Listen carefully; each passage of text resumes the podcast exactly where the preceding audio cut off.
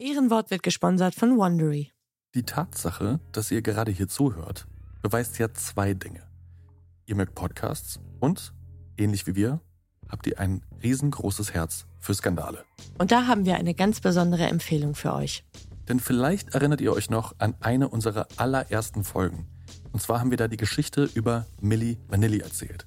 Die Band, die nicht wirklich gesungen hat, mit Schimpf und Steine aufgeflogen ist und erst ihren Grammy und später alles verloren hat.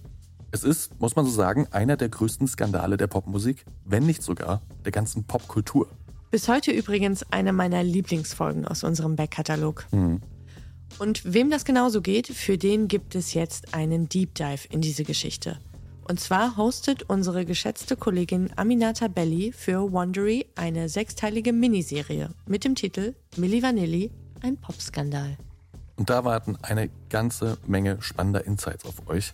Unter anderem kommen ganz viele von den Menschen zu Wort, die damals an diesem Skandal oder dieser Geschichte beteiligt waren. Zum Beispiel der Frontmann Fab und der Produzent Frank Farian. Und ganz ähnlich wie wir damals in unserer Episode fragt sich auch Aminata, ob wir heute nicht anders über diesen Skandal reden, weil wir über schnellen Ruhm, über Machtstrukturen in der Musikindustrie und über Rassismus und Diskriminierung ganz anders sprechen als damals. Also, wer Rob und Fab, beziehungsweise Ray, Charles, Brad und John noch immer regelmäßig im Ohr hat, dem sei diese Serie wärmstens empfohlen. Und, das haben wir uns versichern lassen, Aminata spricht das auch wirklich alles selbst. Also, hört Milli Vanilli, ein Popskandal, überall, wo es Podcasts gibt. Und jetzt zurück zur Folge. There's a mistake. Moonlight, you guys won Best Picture. Well, there were three of us in this marriage. Ich zitiere, Herr Präsident, mit Verlaub, Sie sind ein Arschloch. Und wenn die Frauen mit den Boys schlafen, dann müssen sie sich hier anfassen. Well, I'm not a crook. Does everybody remember our Nipplegate? Ich nehme diesen Preis nicht an. I did not have sexual relations with that woman. Wenn wir Freunde wären, dann müsstest du so einen Scheiß überhaupt nicht machen. Ich wiederhole, ich gebe Ihnen mein Ehrenwort. Herzlich willkommen zu Ehrenwort, ein Podcast über Skandale. Ich bin Fabienne Und ich bin Jakob. und wir erzählen uns alle 14 Tage hier im Wechsel eine skandalöse Geschichte. Heute nehmen wir Folge 28 unseres Podcasts auf und wir freuen uns, dass ihr auch diesmal wieder mit dabei seid. Es sind skandalöse Wochen. Kanye West wird von der Welt gemieden und Taylor Swift hat ein neues Album veröffentlicht. Just Saying. Für alle diejenigen, die diesen Insider noch nicht verstehen können, hört euch gerne mal die Folge Kanye vs. Taylor an. Dann äh, werdet ihr vielleicht schlau aus meiner Bemerkung. Das Prequel zum Genau, Skandal. das Prequel zum äh, Skandal. Alfons Schubeck kommt ins Gefängnis, passend zur Folge von letzter Woche, in der es um den Steuerskandal um Peter Graf ging. Und diese Woche ist Jakob wieder dran und hat eine Geschichte recherchiert und vorbereitet und ich habe keine Ahnung, worum es gehen wird und bin genauso gespannt wie ihr. Leg los. Ich möchte die heutige Folge ausnahmsweise mal musikalisch eröffnen. Aber es wird nicht gesungen, oder? Doch, es wird auch gesungen. Keine Sorge, nicht ich singe. Ich leg mal die Kassette ein und spiele mal für euch ab.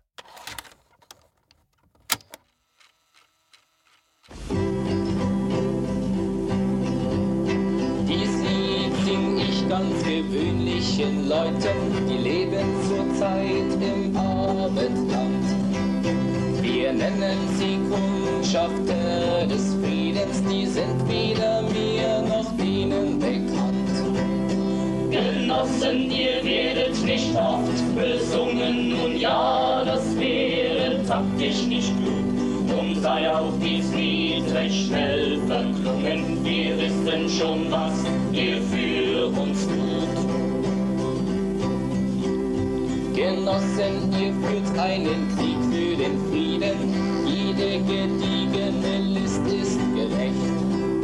Beschimpfen sie euch als Spione, Agenten, ihr Wortschatz war schon immer schlecht. Genossen, ihr werdet nicht oft besungen, nun ja, das wäre taktisch nicht klug. Drum sei auch dies Lied recht schnell verklungen, wir wissen schon, was ihr für uns tut. Oha. Ja, Was wir gerade gehört haben, ist ein Lied aus dem DDR-Propagandafilm Auftrag erfüllt, der Anfang der 80er Jahre im Auftrag des Ministeriums für Staatssicherheit für Ausbildungszwecke produziert worden ist. Mhm. Und ich glaube, es ist ziemlich eindeutig, welche Genossen bzw. Kundschafter des Friedens hier besungen werden. Mhm. Spione und Geheimagenten, die sich im Auftrag der DDR in den Westen eingeschleust haben. Und nur damit mir jetzt nicht wie im Lied vorgeworfen werden kann, dass mein Wortschatz zu schlecht sei, hier nochmal zwei andere Begriffe, die die Hauptakteure unserer heutigen Folge vielleicht noch etwas besser beschreiben. Schläfer oder auch Perspektivagent. Beides beschreibt einen Agenten oder eine Agentin, der oder die meist relativ jung angeworben wird und sich über einen sehr langen Zeitraum mit viel Geduld an ein Ziel heranarbeitet.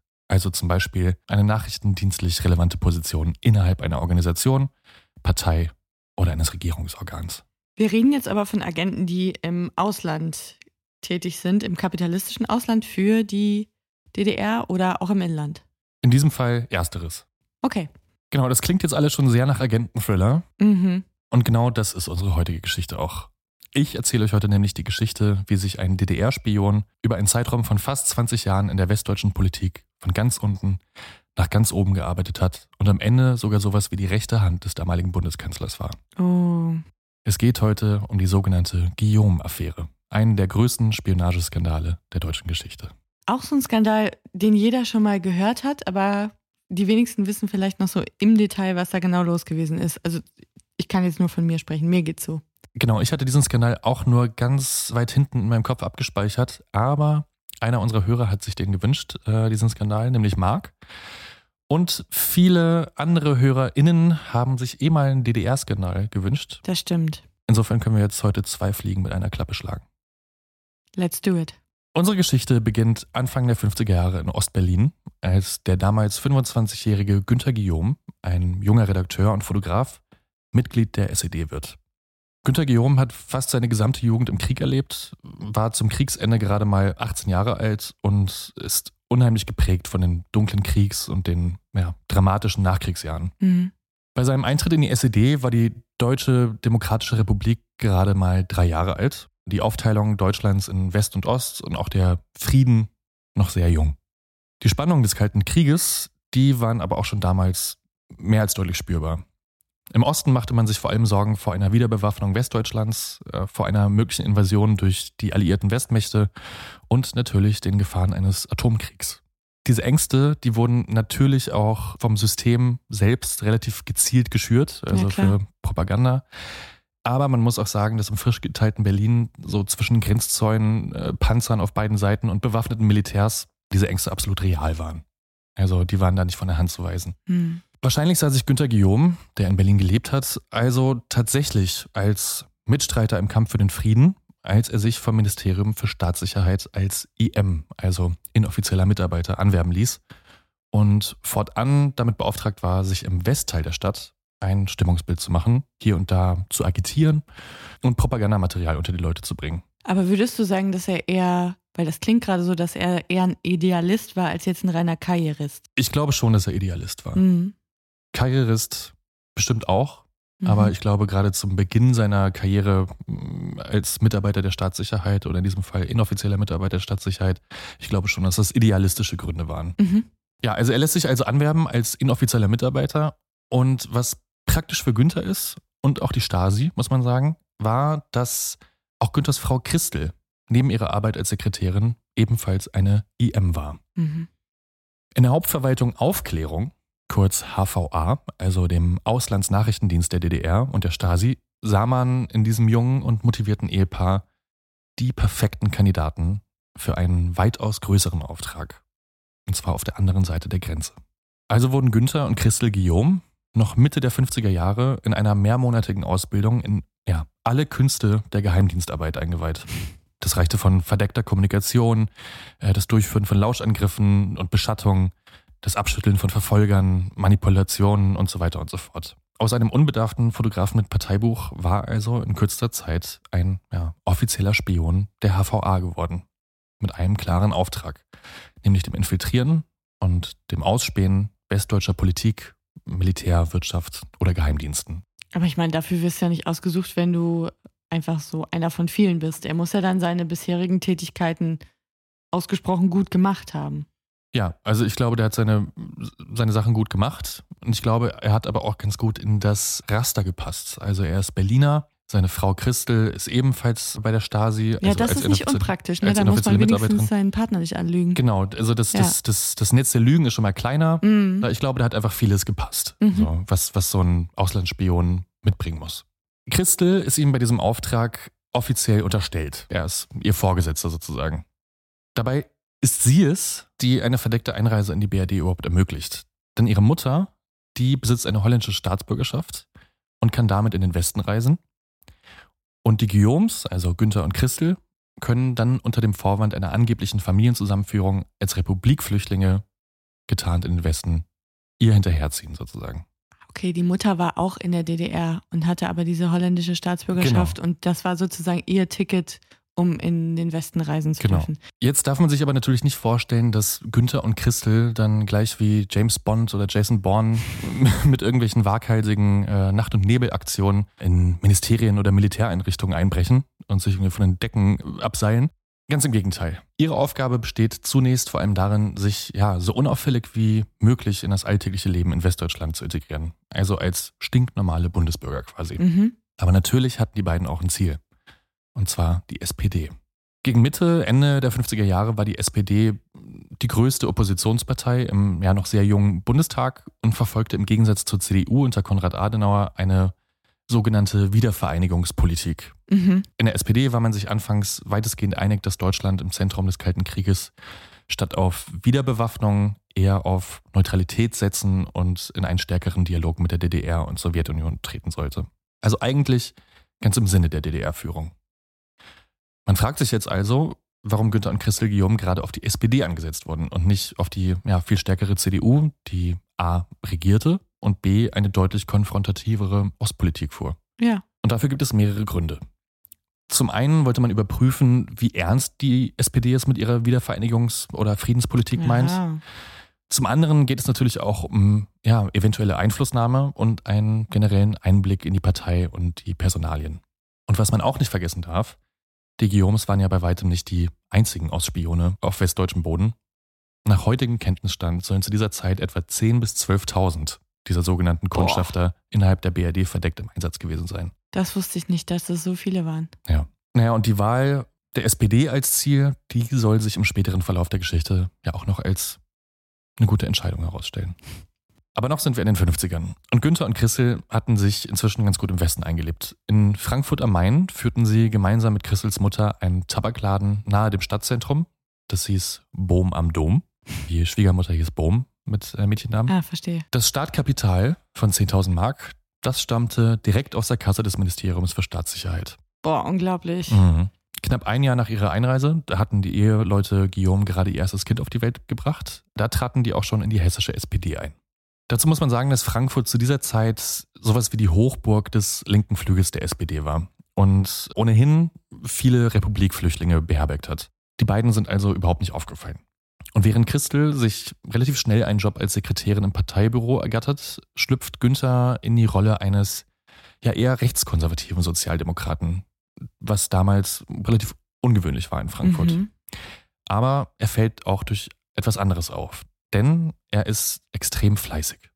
Und das muss man in so einer Partei ja auch sein, wenn man was erreichen will. Das stimmt. Und jeder, der oder die schon mal selbst Mitglied in einer Partei war, wird wissen, dass es ewig dauern kann und man sehr, sehr viele Zettel verteilen muss auf den Straßen, Sehr viele Hände schütteln, sehr viele Bratwürste essen. Ja. bis man an eine dieser umkämpften Positionen oder sogar Listenplätze kommt. Ich habe ja eingangs schon den Begriff Schläfer erwähnt und dass es zum Teil Jahre dauern kann, bis diese Agenten wirklich aktiv oder geheimdienstlich nützlich werden. Und bei Christel und Guillaume ist es nicht anders. In den ersten Jahren ihrer Arbeit, da können sie eigentlich so gut wie keinerlei nützlichen Informationen in den Osten senden. Ihr Einfluss und auch damit ihr Einblick in die Partei, der war damals noch viel zu unbedeutend. Aber was viel größer war, war die Geduld. Aber auf beiden Seiten. Ich meine, muss ja auch die Führung im Ministerium für Staatssicherheit bewiesen haben. Weil ich meine, die finanzieren das alles. Mhm. Das süße Leben da in Frankfurt für die junge Familie und den Tabakladen. Und die ersten Jahre kommen mal überhaupt keine Ergebnisse dabei rum. Das ist ja auch schon Ja, aber das ist eben das Besondere an diesen Schläfern oder Perspektivagenten, da ist das auch tatsächlich geplant. Teil des Konzepts Genau. sozusagen.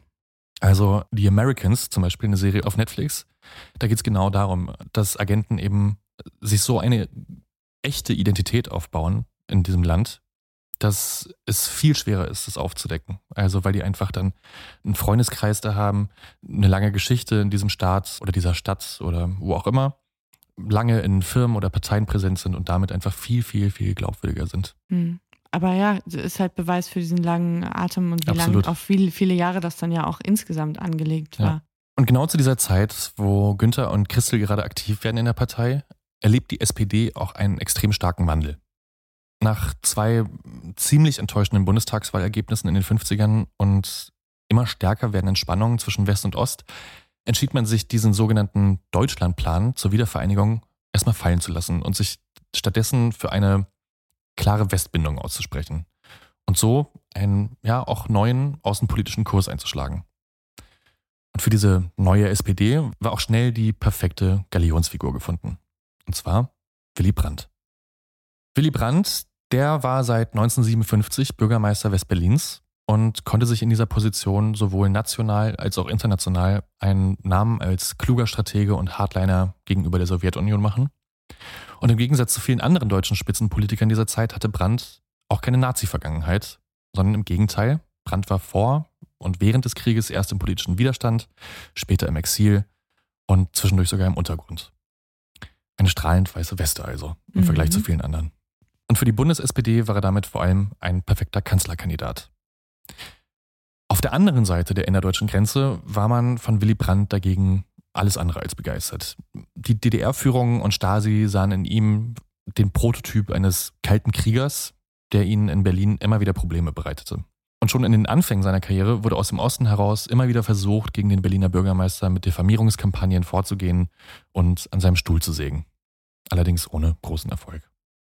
Ja, und mitten in die heiße Phase des Bundestagswahlkampfs 1961 fällt dann auch der Bau der Berliner Mauer. Und das völlige Ausbleiben einer entschiedenen Reaktion Konrad Adenauers und der dagegen sehr beherzte Einsatz Willy Brandts sorgen unter anderem dafür, dass die CDU bei dieser Wahl erstmals seit Bestehen der Bundesrepublik zum einen die absolute Mehrheit und zum anderen viele Stimmen an die SPD verliert. An eine Regierungsbeteiligung, daran ist zu dieser Zeit noch lange nicht zu denken, aber der Trend ist zumindest relativ eindeutig. Mit der SPD war auf einmal zu rechnen. Und aus der Hauptverwaltung Aufklärung des Ministeriums für Staatssicherheit geht eine Weisung an ihre Agenten in Frankfurt. Macht euch ran. An den Brand. Genau. Apropos, wie kommen denn diese Weisungen eigentlich in den Westen? Gute Frage. Ja, man konnte sich ja nicht einfach zu einem Meeting verabreden und am Fuße des Frankfurter Doms bei Kaffee und Kuchen die nächsten Schritte besprechen. Erst recht nicht nach dem Mauerbau.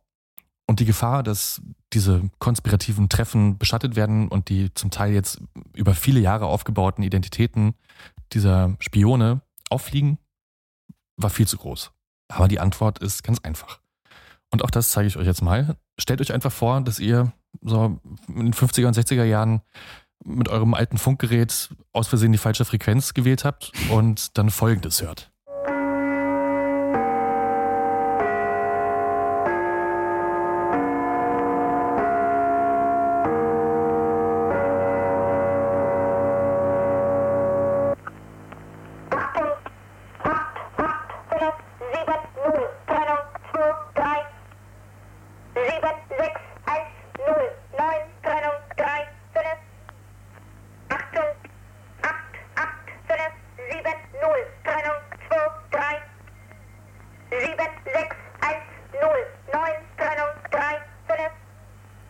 Okay, ich gucke dich ungefähr so ratlos an, wie wenn ich mit der Hotline meines Telefonanbieters spreche und wiederholt irgendwelche Nummern in diesen Computer schreie.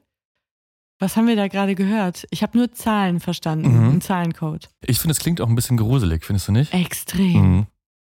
Aber genau so wurden über Jahrzehnte hinweg und noch bis zum Fall der Berliner Mauer täglich verschlüsselte Anweisungen über das Radio an Agenten im Westen geschickt. Also über Radiofrequenz. Über Radiofrequenz, genau. Mhm.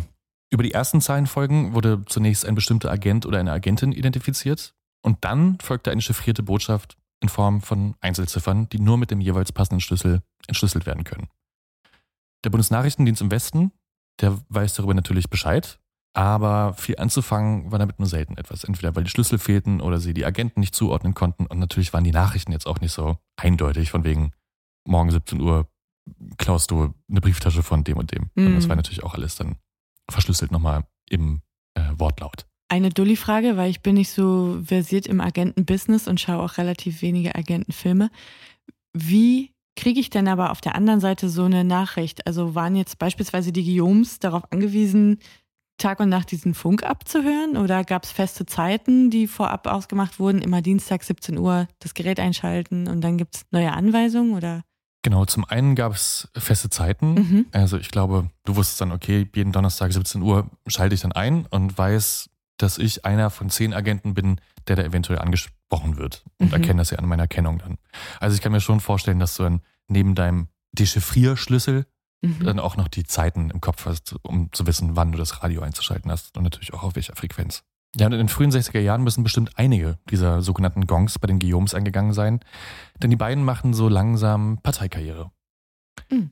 Zuallererst Christel, die inzwischen zur Büroleiterin von Willy Birkelbach aufsteigt. Willy Birkelbach ist damals Bundestagsmitglied und Bezirksvorstand der SPD Hessen Süd.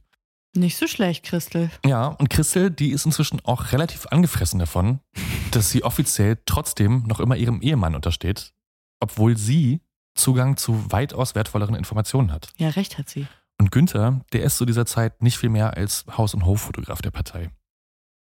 Christel, die will jetzt also eine Statusänderung, dass dieses Machtverhältnis zwischen den beiden umgedreht wird und sie Vorgesetzte ist Ja, interessant. und beantragt ganz bürokratisch einen Führungsauftrag. Was ist ein Führungsauftrag? Ja, nämlich genau das, dass sie diesen Einsatz führt, also dann ihrem Mann Vorgesetzte ist. Das heißt, sie schreibt einen Brief ins Ministerium nach Ostberlin. Ich kann mir nicht vorstellen, dass sie einen Brief geschrieben hat. Ich denke mir, dass sie sich mit einem Kontaktmann in Verbindung gesetzt hat und Ja. so ihren Wunsch mitgeteilt hat. Mhm. Aber es nützt alles nichts. Die Verbindungsoffiziere der Stasi erteilen ihr eine Abfuhr.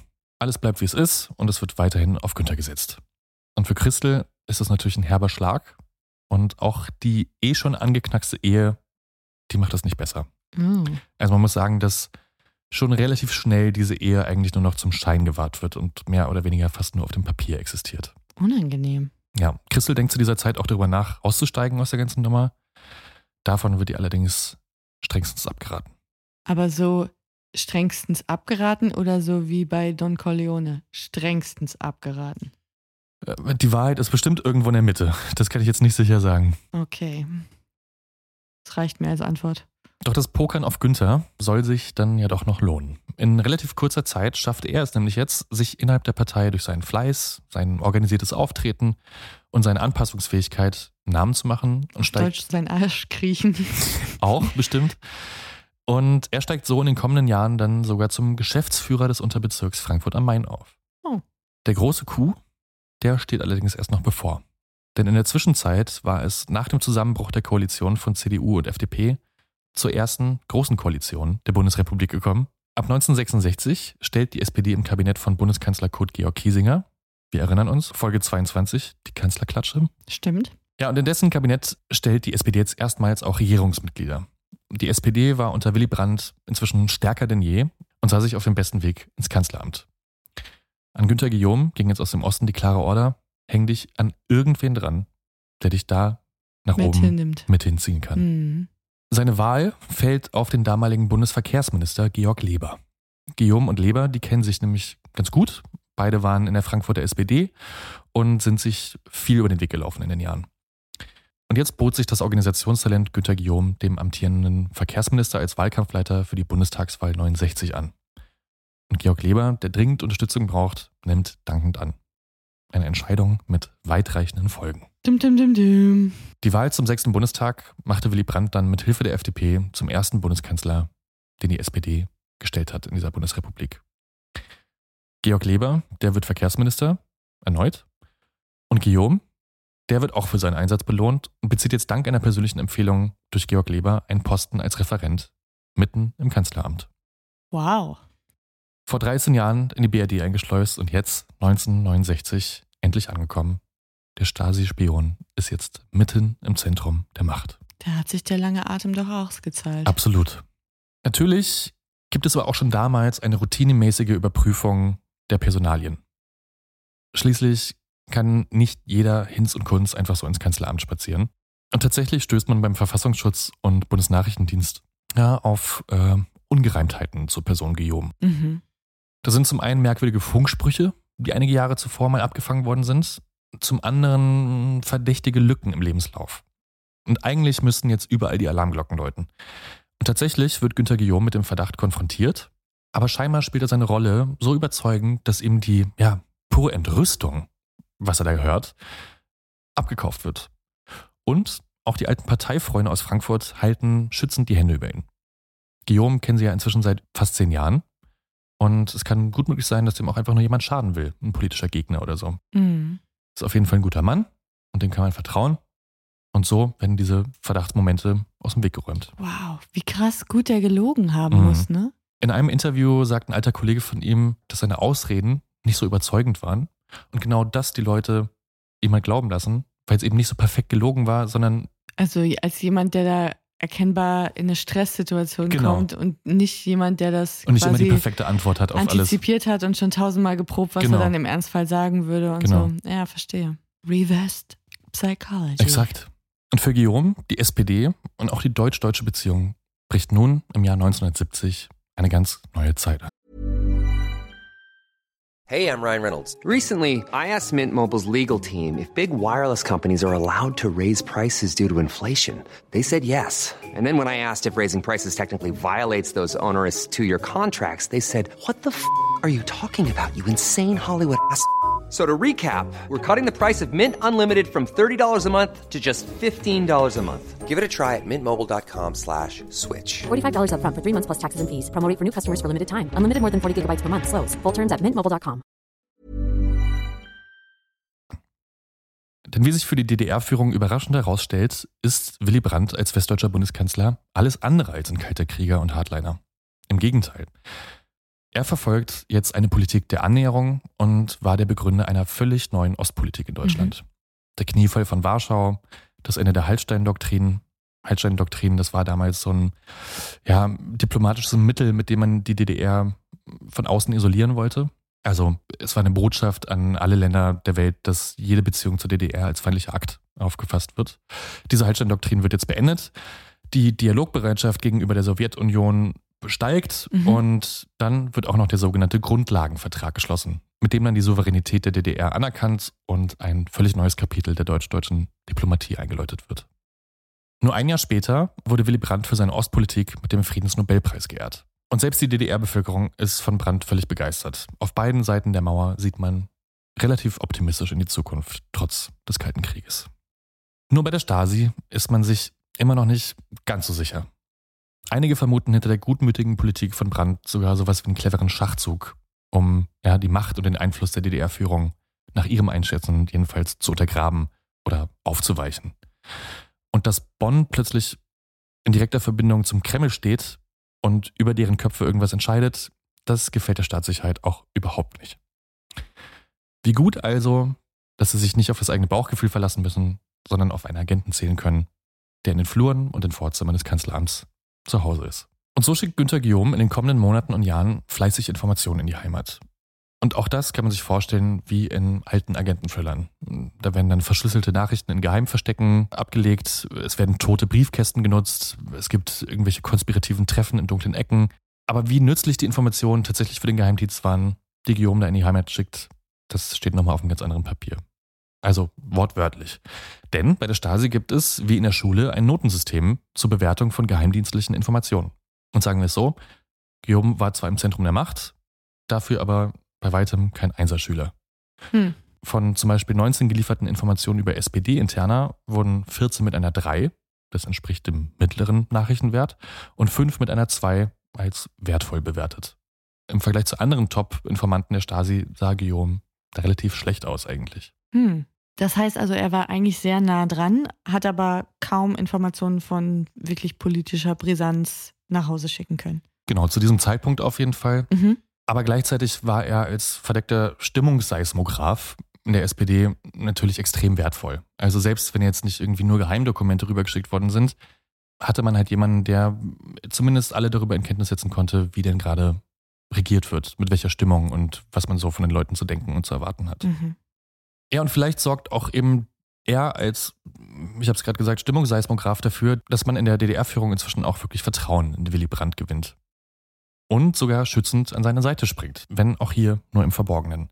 Denn so beliebt sich Willy Brandt mit seiner progressiven Ostpolitik in vielen Teilen West- und Ostdeutschlands gemacht hat, innerhalb des Bundestags und auch der eigenen Koalition macht er sich damit vor allem viele Feinde. Mhm. Aus Protest wechseln damals einige Abgeordnete der SPD und der FDP sogar die Seiten und lassen die CDU so zu einer übermächtigen Opposition anwachsen. Das gipfelt dann schließlich auch in einem konstruktiven Misstrauensvotum, mit dem die Regierung und auch Willy Brandt abgelöst werden sollen. Eigentlich rechnet man zu dieser Zeit, also sowohl von Regierungsseite als auch von Expertenseiten aus, dass es ein sicherer Sieg für den CDU-Fraktionschef Egon Barzel werden sollte. Mhm. Doch am Ende scheitert diese Abstimmung an zwei fehlenden Stimmen und das aus Barzels eigener Partei, der CDU. Ah, Abtrünnige. Erst viele Jahrzehnte später, weit nach dem Fall der DDR, wird sich herausstellen, Es dass, war Helmut Kohl. nee, dass auch hier die Stasi unter direkter Weisung von Erich Honecker ihre Finger mit im Spiel hatte. Nein, hör auf. Unter dem Decknamen, den Decknamen finde ich so geil, Unternehmen Brandschutz wurden Oh nein, wie witzig. Aber auch mit DT dann? mit DT. Ja. Na toll. So ist es jedenfalls überliefert. Also Humor hatten sie, dann doch noch. Ja, und überall. Ja, unter dem Decknamen Unternehmen Brandschutz wurden für eine Summe von jeweils 50.000 Mark die Stimmen von zwei bestechlichen CDU-Politikern gekauft. Waren halt schon damals käuflich. Ja. Es endete aber nichts daran, dass angesichts dieser erstarkten Opposition die Koalition unter Willy Brandt zu diesem Zeitpunkt de facto regierungsunfähig war. Ich habe mal noch eine Frage. Äh, wusste Günther Guillaume von diesen gekauften Abgeordneten? Das weiß ich nicht, das kann ich mir nicht vorstellen. Also es ist auch wirklich diese, diese gekauften Abgeordneten Mhm. sind erst wirklich viele, viele Jahrzehnte später überhaupt ans Licht gekommen. Also Ich meine, warum sollte er auch? in Stasi-Unterlagen, ja. Ich glaube, Ja. du, bei der Stasi wusste jeder nur, was er wissen soll. Davon ja, kann man, genau. glaube ich, ausgehen. Und je weniger, desto besser. Mhm. Also die Opposition ist zu stark, äh, die Regierung Brandt ist regierungsunfähig und so stellt Brandt dann schließlich die Vertrauensfrage und der Bundestag wird aufgelöst. Und so kommt es dann 1972 zu vorgezogenen Neuwahlen. Und jetzt schlägt die große Stunde für Günther Guillaume in seiner inzwischen 16-jährigen Agentenkarriere.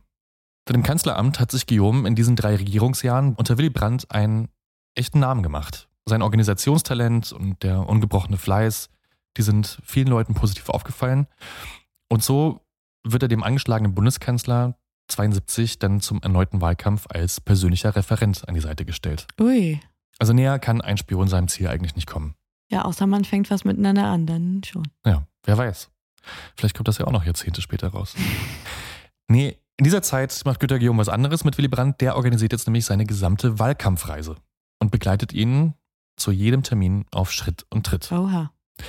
Oder auf Gleis und Gleis. Denn Willy Brandts Wahlkampfreise, die ist bis heute noch berühmt für die vielen und teils sehr langen Zugfahrten im Sonderzug des Kanzlers, der zu dieser Zeit gleichzeitig auch als Amtssitz dient. Willy Brandt, der war ohnehin dafür bekannt, jetzt kein großer Fan von Schreibtischen und Büros zu sein.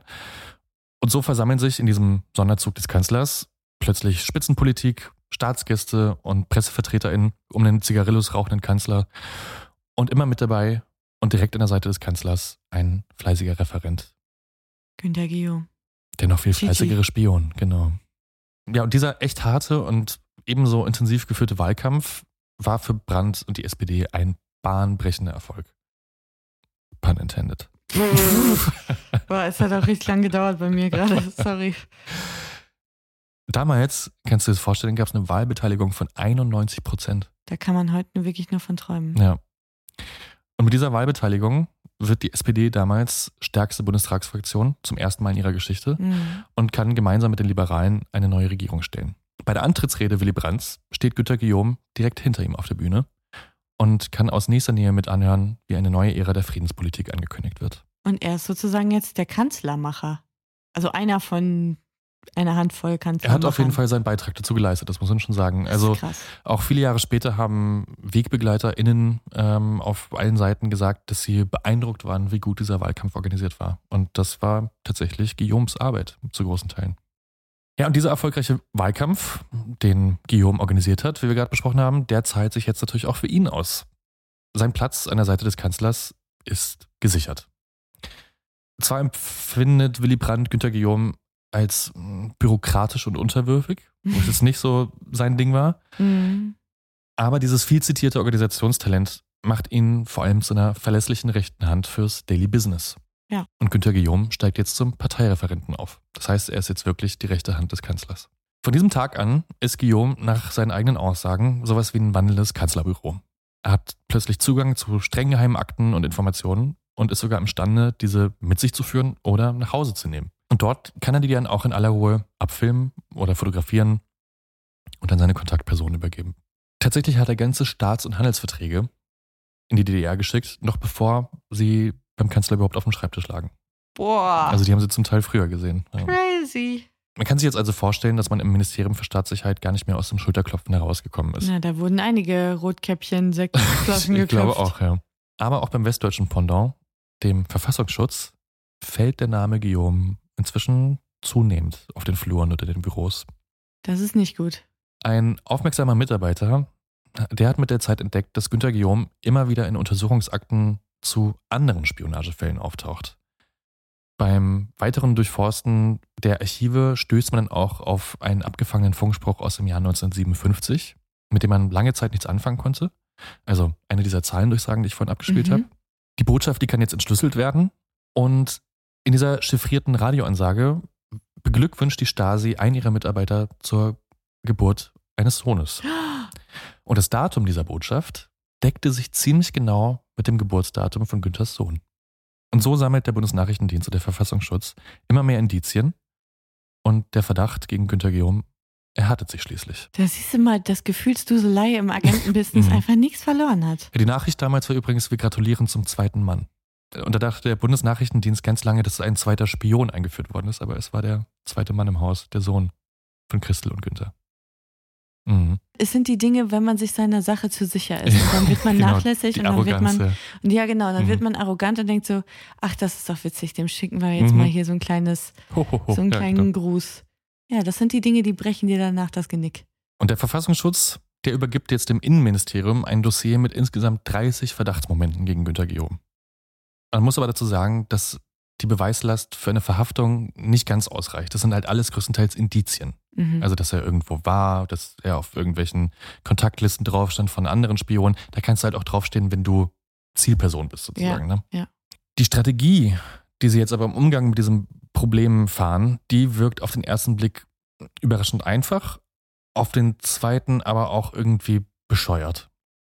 Den Stadt Guillaume jetzt zumindest sicherheitshalber sofort aus dem innersten Zirkel des Kanzlers zu entfernen und Schadensbegrenzung zu betreiben, will man ihn auf frischer Tat ertappen und lässt ihn erstmal laufen und auch für lange Zeit unbeobachtet, um ihn nicht aufzuscheuchen. Es wird aber schließlich auch der Bundeskanzler selbst über den Verdacht informiert und Willy Brandt kann am Anfang gar nicht so recht glauben, was man ihm da erzählt. Er wird jetzt aber dazu aufgefordert, das Spiel mitzuspielen, sich nichts anmerken zu lassen und Günter Guillaume weiterhin als rechte Hand zu behalten. Oh, Und Willy wow. Brandt spielt dieses Spiel auch mit. Günter Guillaume und seine Familie begleiten die Brandt sogar noch bei ihrem Urlaub nach Norwegen. Also da ist das alles schon raus, mehr oder weniger. Und man möchte jetzt meinen, dass es bei dieser Reise von verdeckten Ermittlern nur so gewimmelt haben muss. Mhm. Tatsächlich aber gibt es während dieser ganzen Zeit keine Observation. Kriminalamt und Verfassungsschutz, die hat nämlich beide Angst, dass Guillaume sie auf der sonst so menschenleeren Ferienanlage entdeckt und weiß, was los ist. Und so agiert Guillaume auch in dieser Zeit seelenruhig als Referent für den Kanzler und nimmt über den Fernschreiber Dutzende geheime Schreiben entgegen. Und wie gesagt, da wissen eigentlich alle schon, dass er ein Spion ist. Und dass diese Geheimdokumente die DDR nie erreicht haben, das liegt, zumindest laut späterer Berichte, nur daran, dass der Kurier auf dem Weg in den Osten Muffensausen bekommen hat und die Papiere vor lauter Panik in den Fluss versenkt hat. Oh Mann. So schwierig, gutes Personal zu finden. ja. Und zurück in Bonn hat dann zumindest Christel langsam den Verdacht, dass man sie observiert. Die Stasi, davon informiert, bricht sofort den Kontakt zu ihr ab und weist ihre beiden Agenten auch an, sich möglichst bald in Sicherheit zu begeben. Mhm. Dass eigentlich Günther im Zentrum des Verdachts stand und nicht Christel, ist zu diesem Zeitpunkt der DDR aber noch nicht bewusst.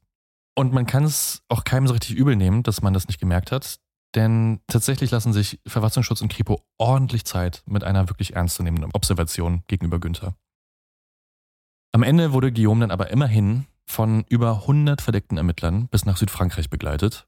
Da fährt er in Urlaub angeblich. Und dort werden sie dann Zeuge eines konspirativen Treffens mit einem Kontaktmann. Der Beweis ist jetzt also da. Aber er hat das nicht gemerkt? Also er sagt später in einem Interview, Jahrzehnte später, dass er es natürlich gemerkt hat Na, wenn dir eine Hundertschaft im Nacken sitzt. und er jetzt aber seine Familie nicht sitzen lassen wollte und deswegen wieder zurückgefahren ist. Wer weiß. Mhm.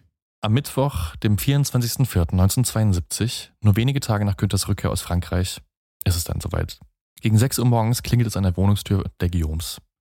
Und Günther denkt zunächst, dass es der Milchmann sein muss, der sich in der Tür vertan hat, und öffnet im Bademantel einem Dutzend Beamter des Bundeskriminalamts. Er weiß aber natürlich sofort, dass seine Stunde geschlagen hat und begrüßt die Beamten mit den Worten Ich bin Offizier der Nationalen Volksarmee der DDR und Mitarbeiter des Ministeriums für Staatssicherheit. Ich bitte, meine Offiziersehre zu respektieren. Im Bademantel. Ja, immerhin bleiben keine Fragen offen. Ja, Mhm. Die Sache ist jetzt relativ eindeutig. Günter Guillaume, seine Frau Christel und auch seine Schwiegermutter werden festgenommen. Und der zu diesem Zeitpunkt 17 Jahre alte Sohn bleibt traumatisiert zurück. Oh Gott. Denn Pierre, so sein Name, der weiß bis zuletzt überhaupt nichts von dem Doppelleben seiner Eltern. Das ist nicht dein Ernst. Man kann sich also nur schwer vorstellen, was das mit so einem Menschen macht. Oh mein Gott. Also die DDR-Führung und die Stasi waren generell keine Fans davon, wenn Agenten Kinder hatten oder Kinder in die Ehe gebracht haben, weil du deinem Kind das nicht erzählen kannst, dass du ein Doppelleben führst. ja, weil die Ki- Kinder natürlich auch nichts für sich behalten Viel zu großes Risiko. Viel zu gefährlich, Die klar. Kinder wachsen dann aber im Westen auf, für die ist das das normale Leben, die kennen das Mhm. andere System nicht. Und natürlich, wenn das dann rauskommt, das ist einfach, also ich, ich, man kann es sich nicht vorstellen, glaube nee, ich. Ne? schrecklich. Rausgekommen ist es jetzt aber und zwei Tage nach der Verhaftung titelt dann die Bild-Zeitung Entsetzen in Deutschland. Verhaftet. Brands Vertrauter, Ostspion. Und natürlich berichtet nicht nur die Bild darüber, die Nachricht geht um die ganze Welt Mhm. und sorgt auch nicht nur im Westen für heftige Reaktionen. Der damalige Chef der HVA, also des Auslandsdienstes des Ministeriums für Staatssicherheit, Markus Wolf, sehr bekannt geworden noch später, notiert einen Tag nach der Verhaftung der Guillaumes in seinem Tagebuch folgendes. Großer Mist. Hansen, Heinze, das waren die Decknamen von Christel und Gütter, Mhm. sind verhaftet. Das ging auf den Magen. Trotz aller Überlegungen und Wissens über die Gefahr, unsere Rechnung und Risikobereitschaft war eine Fehlkalkulation. Schade, schade, schade. Politisch völlig unpassend. Und tatsächlich war dieser Skandal auch für die Stasi eine ausgemachte Katastrophe, muss man sagen. Denn Willy Brandt stand, wie wir ja gehört haben, wie kein anderer für eine versöhnliche deutsch-deutsche Diplomatie und galt in dieser Zeit des Kalten Krieges als sowas wie ein Friedensgarant Mhm. mit dem großen Wurf, einen Spion im Kanzleramt installiert zu haben, da hat sich der Außendienst der Staatssicherheit jetzt selbst ein Bein gestellt. Oder Total, ins Bein geschossen. Ja. Ja. Zumal Brandt auch in großen Teilen der DDR-Bevölkerung äußerst beliebt war. Mhm. Man stand jetzt also auch innenpolitisch einigermaßen schlecht da. Es kam sogar zu Protesten in Form von Wurfzetteln und Schmierereien. Da heißt es dann unter anderem, die SED hat Brandt verraten und gegen DDR-Spionage für Willy Brandt. Also im Osten kam es zu diesen Protesten und Schmierereien. Was sonst eher selten der Fall war zu dieser Zeit. Im Westen, da zeigt sich Willy Brandt schwer angeschlagen. Die Jahre 73, 74, also vor der Festnahme Guillaumes, die waren auch schon ohne Spionageaffäre ziemlich schwer für ihn. Ölkrise, Fahrverbot und die kriselnde Wirtschaft haben seine Umfragewerte ohnehin sinken lassen. Mhm. Und dann gab es auch noch Intrigen innerhalb seiner Regierung, die Teil zu seiner Isolation geführt haben. Er war gesundheitlich angeschlagen und galt zuweilen auch als depressiv. Und jetzt entpuppte sich seine rechte Hand auch noch als Spion. Und Brandt hat das damals so formuliert, es gibt Zeitabschnitte, da möchte man meinen, dass einem nichts erspart bleibe. ja, kennt man. Wahre Worte. Relatable. Ich hatte Fall. auch so eine Woche. Ja. Nicht ganz so dramatisch, aber mir hat es auch gereicht. Hinzu kommt, dass, nachdem das alles rauskommt, jetzt auch im Privatleben Brands gestochert wird. Sicherheitsbeamte berichten von heimlichen Affären des Kanzlers, von Frauen, die ihm der Spion angeblich zugeführt haben soll. Die Presse wirft sich auf jedes noch so fadenscheinige Gerücht um seine Person und spinnt aus einem ausgemachten Agentenfüller jetzt auch noch schlüpfige Groschenromane. Und man muss aber auch ehrlich sagen, um Willy Brandts außereheliche Affären ranken sich bis heute noch viele Mythen. Ich wollte gerade sagen, das war jetzt kein so gut gehütetes Geheimnis. Sein Vertrauter Egon Bahr sagt später auch selbst, wir wussten alle, dass Brandt kein Kind von Traurigkeit war. Ja. Aber wie dem auch sei, Willy Brandt wirkt zu dieser Zeit mehr oder weniger selbst wie ein Angeklagter plötzlich. Und für sich und stellvertretend auch für alle, die in der Affäre Guillaume Fehler gemacht haben, also die Nachrichtendienste, der Verfassungsschutz, die Parteifreunde und Feinde, die ihn gedeckt haben, übernimmt er jetzt Verantwortung und verkündet am 7. Mai 1974 seinen Rücktritt vom Kanzleramt. Oh, krass. Ein halbes Jahr später werden Günther und Christel Guillaume vom Oberlandesgericht Düsseldorf wegen Landesverrats verurteilt. Günther zu 13 Jahren, seine Frau Christel zu 8 Jahren Gefängnis. Die Haftstrafe können beide aber vorzeitig verlassen. Im Zuge eines Agentenaustauschs werden die Guillaumes 1981 an die DDR übergeben. Wie lange haben die gesessen? Also mussten die überhaupt Gefängniszeit verbüßen, bis sie ausgetauscht wurden? Ja, ja, die sind 74 in den Knast gegangen Okay. und bis 81 saßen sie. Gut, das ist auch nicht so Nee. wenig. Also Christel hat ihre Strafe fast in Gänze abgesessen, Mhm. Günther zur Hälfte ungefähr. Ja. Ja, und in der Heimat werden diese Kundschafter des Friedens, wie man sie genannt hat, jetzt wie Nationalhelden gefeiert bei ihrer Rückkehr. Sie werden sogar mit dem Karl-Marx-Orden ausgezeichnet, was ungefähr mit dem Bundesverdienstkreuz verglichen werden kann. Also damals die bedeutendste Auszeichnung der DDR. Günther, der tritt fortan auch auf Lehrveranstaltungen des Ministeriums für Stadtsicherheit auf. Und seine Geschichte wird zu Propagandazwecken mit viel, viel Pathos aufgeblasen und als notwendiger Schutz gegen die kalten Kriege des Westens verklärt. Aber wie kam das, dass das jetzt plötzlich so ein, eine andere Wahrnehmung hatte? Weil als die Affäre losbrach, sagtest du ja, da hat man sich selbst keinen Gefallen getan als DDR-Führung. Wie kam das plötzlich zustande, dass er so ein, so ein Nationalheld wurde? Dass man sich selbst damit keinen Gefallen getan hat, das wurde ja jetzt auch nicht außen kommuniziert. Mhm. Ähm, und wenn man sich die Geschichte der DDR und der ähm, Propaganda innerhalb der DDR anguckt, hat es auch immer viel Geschichtsrevisionismus. Mhm. Ne? Also was in dem Moment irgendwie als schlecht für die DDR wahrgenommen worden ist, wird dann später, also Anfang, Mitte der 80er, als absolut notwendig und zu Staatssicherheitszwecken unabdingbarer Move bewertet. Wie es halt gerade passt. Genau. Weil eigentlich hatten sie ja auch kein Interesse daran, Brand zu stürzen. Nee, aber später, also es wird dann auch ein Film gedreht über Günther Guillaume und Christel, also Mhm. aus dem ich anfangs auch dieses Musikstück vorgespielt habe. Auftrag Ja. erfüllt heißt er. Da wird dann diese Geschichte so verklärt, dass ja Willy Brandt im Geheimen ja dann doch irgendwie Atomwaffenstationierungen mit, der, mit den Amis irgendwie ausgemacht hat. Und ich weiß nicht, also es wurde so aufgebauscht, als das war der dringende und nötige Schutzwall gegen die Invasoren und äh, Klassenfeinde aus dem Westen. Mhm. Schon klar. Man muss auch sagen, dass in diesen ganzen Interviews von Günter Guillaume, die es sowohl zu DDR-Zeiten in den 80ern als auch in dem Vereinigten Deutschland in den 90ern noch gab, von Reue relativ wenig zu spüren ist bei Mhm. ihm. Also er hat deswegen, du hast ja am Anfang gefragt, war er ein Idealist? Ich glaube schon. Ich glaube, der hat sich da wirklich ja als Kämpfer für den Frieden gesehen und im Auftrag des Friedens. So. Bei seiner Frau Christel ist es wiederum ein bisschen anders.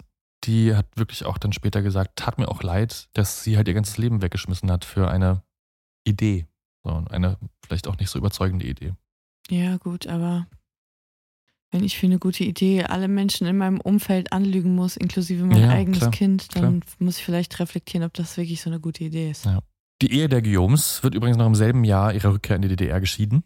Günther hatte tatsächlich schon am ersten Tag seiner Rückkehr eine Affäre, eine außereheliche. Also der hat nicht lange gewartet. Alter. Und ihr Sohn, was ist mit dem eigentlich passiert? Der wurde kurze Zeit nach der Verhaftung der Eltern von der Stasi in den Osten geholt. Also noch im selben Jahr, Auch das. Noch. 74. Ist dann aber noch vor Mauerfall mit seiner eigenen Familie wieder in den Westen umgesiedelt. Hat dann auch den Namen der Mutter angenommen, um ja, diesen Nachnamen nicht mehr zu tragen. Ist sehr schlecht auf seinen Vater zu sprechen heute. Gibt aber immer noch viele Interviews oder hat viele Interviews gegeben in äh, Dokumentationen zum Beispiel Mhm. und Berichten. Wie crazy. Ich meine, dann wurde der aus seinem ganzen Leben gerissen, Mhm. wird in ein anderes Land verfrachtet, soll da jetzt plötzlich, so, als wäre nichts gewesen, einfach so sein Leben weiterleben? Ja, das Wie haben die sich also, das vorgestellt? Das ich ist doch mein, absolut. Stell dir das mal vor, ja, dass du 17 Jahre lang im Westen aufwächst und dann wirst du plötzlich in den Osten geholt und heißt ja, du warst schon immer Teil des Systems und deine Eltern Genau. sind Spione Du und bist hier zu das Hause. ist komplette Identitätsverlust. Ja, Wow. Ja. Ja, Wahnsinn. ja, ey, das ist die Geschichte der Guillaume-Affäre. Vielen Dank. Es ging mir tatsächlich so, wie ich es anfangs beschrieben habe. Natürlich wusste ich, wer Günther Guillaume war und dass er ein Ostspion war. Aber ich kannte diese ganzen Details und Hintergründe nicht in, ja, in diesem Umfang. Also vielen Dank für die Aufbereitung und fürs Erzählen. Sehr gerne. Jetzt habe ich natürlich noch wieder ein, zwei, drei, vier Fragen. Und zwar, die Guillaumes haben dann noch den Mauerfall miterlebt. Die haben das noch miterlebt, ja. Und wie war das? Wie ging das für die dann weiter im wiedervereinigten Deutschland? Weiß man das? Ich habe jetzt deren gesamte Vita danach nicht im Kopf. Also Günter Guillaume hat auf jeden Fall noch ein Buch geschrieben. Hätte Ähm, ich auch gemacht an seiner Stelle. Na klar. Er, es gab da noch ein großes Interview mit ihm im ZDF, aber ich habe jetzt keine Ahnung, was aus denen dann äh, letztendlich geworden ist. Also Mhm. im Sinne der Karriere, sage ich mal. Leben die noch? Nee, äh, Günther ist an, einem, an einer Leberzirrhose, glaube ich, gestorben. Mhm. Und seine Frau oder Ex-Frau an einem Herzversagen Anfang der 2000er. Also, die waren ja auch schon alt. Ne? Ja, ja, klar. Und es gab, also das Verhältnis zum Sohn ist nie wieder gut geworden, von beiden nicht. Ich glaube, das Mutter-Sohn-Verhältnis war auf jeden Fall besser als das zum Vater, so wie ich es aus der Ferne beurteilen kann. Ähm, aber so wie Pierre, der Sohn der Guillaumes, über seinen Vater spricht, glaube ich nicht, dass da nochmal eine wirklich intensive Beziehung geherrscht hat. Aber ich weiß es natürlich auch nicht mit Sicherheit. Absolut verrückt, ey. Und hat Willy Brandt jemals in seiner Zeit sozusagen der Kanzlerschaft über die Affäre Guillaume gesprochen? Ja, hat er. Also, weil das für ihn auch wirklich mm, auch eine schlimme Zeit gewesen sein muss, weil ihm wirklich auch viele Menschen innerhalb der eigenen Partei da in den Rücken gefallen sind. Also da wurden Geheimnisse verraten über seine Reisen. Es gab dann viel, es wurde ein Dossier erstellt innerhalb seiner eigenen Partei. Also diese ganzen Affären, Vorwürfe und dass der Guillaume auch seine Hände mit im Spiel hatte, dass er erpressbar gewesen sei, das kam, viel davon kam aus der eigenen Partei. Also als in dem Moment, als Guillaume aufgeflogen war. Genau, im, im, also Okay. direkt danach, so, also was dann auch zu seinem Rücktritt geführt hat. Er ist ja noch lange Parteichef geblieben danach Mhm. oder relativ lange. Aber ja, der hat sich dann auch schon zu geäußert. Also man muss ja auch sagen, dass Willy Brandt alles andere als ein verschlossener Mann war. Ein Interview mit ihm habe ich gesehen, das wurde Anfang der 80er zu dem Fall nochmal geführt. Mhm. Und er gibt aber vor allem dem Nachrichtendienst und dem Verfassungsschutz damals die Schuld, dass die das haben so lange laufen lassen und ihn nicht rechtzeitig informiert haben und auch äh, tatsächlich hat diese ganze Affäre auch dazu geführt, dass Bundesnachrichtendienst und Verfassungsschutz komplett überholt worden sind. Also Ja, weil es einfach offensichtlich Lücken im System gab, durch die man schlüpfen konnte, dass es damals niemandem aufgefallen ist, dass diese Über- Überprüfung einfach so äh, fallen gelassen worden ist, nur weil jemand ein gutes Wort eingelegt hat. Also ja, Mhm. das wurde danach alles geändert. Das wäre nämlich meine letzte Frage noch gewesen, weil ich das vermutet habe. Ja, nee, das hatte auf jeden Fall gewaltige Konsequenzen für die Mhm. Arbeit der beiden Organe. Krasse Geschichte. Ja, total. Also ich fand es auch wirklich interessant und spannend, mich da reinzulesen. Ich recherchiere ja gerade sowieso für ein anderes Projekt noch zu der DDR und Mhm. bin deswegen äh, in den letzten Wochen sehr, sehr viel im Stasi-Archiv der Bundesregierung unterwegs, äh, Stasi-Mediathek. Kann ich nur empfehlen. Also wer sich wirklich für was interessiert, was Stasi und Geheimagenten, Spione und inoffizielle Mitarbeiter und Mitarbeiterinnen angeht, da mal reinzugucken. Die haben eine, wirklich eine riesige Datenbank und sehr gut aufbereitet. Und ähm, es ist faszinierend, in diese ganzen Dokumente mal reinzulesen und in Propagandafilme oder ja, Berichte reinzuhören. Meine große Empfehlung. Für alle, die schon jeden James Bond gesehen haben. Genau. Also es ist wirklich absurd, zum Teil, was man da liest und hört. Mhm. Aber das ist ja, glaube ich, auch kein großes Geheimnis. Ist dann nochmal im eigenen Wortlaut der Leute, die da gearbeitet haben, zu lesen, ist dann aber nochmal was anderes. Hm. Ja, das glaube ich. Und auch letzter Tipp noch, wer nicht genug bekommen hat von Günter Guillaume und Christel Guillaume und Propaganda und das auch mal aus einer anderen Sicht erzählt bekommen möchte, nämlich aus äh, Sicht des Ministeriums für Staatssicherheit. Den Propagandafilm, den ich am Anfang erwähnt habe und aus dem auch das Lied kam, der heißt Auftrag erfüllt und den gibt es auch auf YouTube. Viel Spaß dabei. Es ist leider sehr, sehr träge, aber da kann man mal sehen, wie diese ganze Ära Brand auch dargestellt wird ja, und wie dieser Auftrag erzählt wird. Vielen Dank für die Empfehlungen. Vielen Dank für die Geschichte heute. Wenn ihr alles angeschaut habt, was euch Jakob empfohlen hat, dann habt ihr vielleicht auch noch Zeit, auf unserem Instagram-Kanal vorbeizuschauen, at Ehrenwort-Podcast. Ihr könnt uns da Kommentare zur Folge dalassen. Wir werden da auch ein bisschen Bildmaterial begleiten, posten wie immer. Wenn ihr Fragen oder Anregungen habt, könnt ihr sie da auch gerne veröffentlichen oder uns direkt schreiben. Für alles andere gibt es aber auch unser E-Mail-Postfach ehrenwortpodcast.gmail.com. Und nochmal wie bei jeder Folge auch, wir freuen uns über jeden, der uns einen Stern bei Spotify da lässt oder uns eine sensationell gute Bewertung bei Apple Podcast schreibt.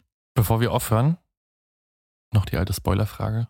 Weißt du denn schon, worum es in der nächsten Folge gehen könnte? Ausnahmsweise. Bei den letzten Malen waren es so Sturzgeburten, mehr oder weniger. Und dieses Mal weiß ich das schon sehr genau. Es wird beim nächsten Mal wieder eine schöne Hochstapelei geben. Ja, das ist ja Lug und Trug. Ja, so ist es. Dann, meine lieben, sozialistische Grüße, Freundschaft und am allerwichtigsten, bleibt sauber. Tschüss. Ciao.